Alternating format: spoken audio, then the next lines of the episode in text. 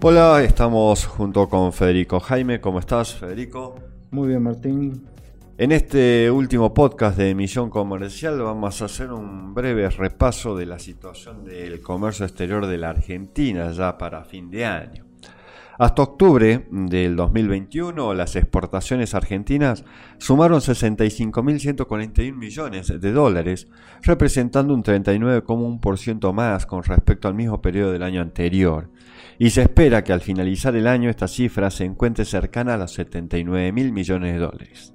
El incremento se puede explicar por la suba de los precios de las exportaciones en un 26% y el aumento del 10,4% de las cantidades exportadas, teniendo en cuenta también la recuperación del mundo post-pandemia. Por otro lado, las importaciones hasta octubre alcanzaron los 51.201 millones de dólares, aumentando un 49,1% de lo importado en el año pasado, en el año 2020, y se estima que al finalizar diciembre se alcance los 62.000 millones en importaciones. A diferencia de las exportaciones impulsadas por la suba de precios, las impos aumentaron por la suba de cantidades compradas, y esto ascendieron a un 31,4% más que en el año pasado, mientras que los precios de las impo aumentaron solo el 13,4%. De esta manera, la balanza comercial argentina alcanza hasta el mes de octubre un superávit de 13.940 millones de dólares, estos números positivos para el crecimiento argentino se dan a pesar de que a lo largo del año el gobierno tomó una serie de decisiones, algunas acertadas y otras desacertadas e inexplicables para un país con necesidad y urgencia de acrecentar sus reservas de dólares. Y en este último programa vamos a hacer un resumen de lo sucedido durante el año con el comercio exterior de nuestro país.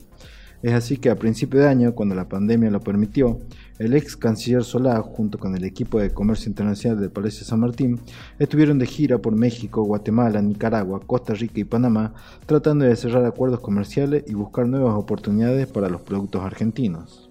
En el mes de marzo se renovó la estrategia marca país, con el objetivo de utilizar los atributos diferenciales del país para posicionar y desarrollar lo nacional e internacionalmente áreas claves de la economía. En este marco y para reforzar esos objetivos también se conformó la Mesa Interministerial de Marca País, integrada por representantes de Presidencia, de Nación, la Secretaría de Medios y Comunicaciones Públicas, el Ministerio de Relaciones Exteriores, Comercio Internacional y Culto, la Agencia Argentina de Inversiones y Comercio Internacional y el Ministerio de Turismo y Deporte. Ya para el mes de abril, el gobierno nacional tomó la decisión de adoptar una serie de medidas para contener el avance de precios de la carne y garantizar su abastecimiento en el mercado interno. Las medidas para garantizar el abastecimiento de la carne vacuna a precios accesibles y mejorar el funcionamiento y la competitividad del sector fueron establecer mayores requisitos para la exportación de carne, la creación de un nuevo registro de exportadores de carne, actualizar precios de referencia de la carne para evitar la subfacturación de las exportaciones,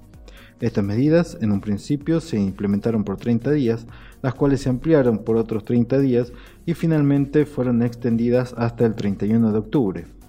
Unas semanas más adelante, y después de un largo estudio en el que se quedó determinado que las retenciones a las exportaciones pueden frenar la internacionalización de las pymes, desde el gobierno tomaron la determinación de eliminarlas para exportaciones de 3.400 MIPYMES industriales y agroindustriales.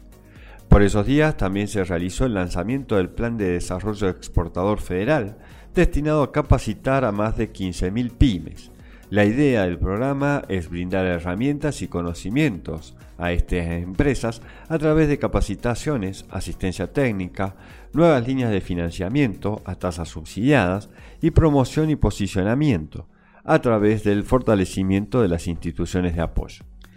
Para junio de este año, desde algunos sectores del gobierno nacional se impulsaron proyectos denominados de soberanía, los que estaban destinados a que el Estado pueda ejercer determinado control en ciertas áreas económicas centrales. Estos proyectos reclamaron recuperar soberanía o al menos debatir un mayor control en sectores estratégicos, tales como vías navegables, puertos, canales, sin dejar de lado el comercio de granos, la electricidad y hasta el mismo petróleo. Estos están siendo alcanzados por este reclamo que chocan contra los intereses de los empresarios. Se puede incluir en el mismo la licitación corta a través de la Administración General de Puertos para la hidrovía Paraná-Paraguay, el intento de reflotar la Junta Nacional de Granos, el intento también de declarar al litio como recurso natural estratégico, el rechazo a los pedidos de prórroga de tres concesiones de trenes de carga, como lo son el Ferro Expreso Pampeano, el Nuevo Central Argentino y Ferro Sur Roca, cuyas operaciones pasarán a manos de trenes argentinos cargas. Los importadores argentinos se quejaron por las constantes demoras que padecen para lograr la autorización de bienes que se necesitan ingresar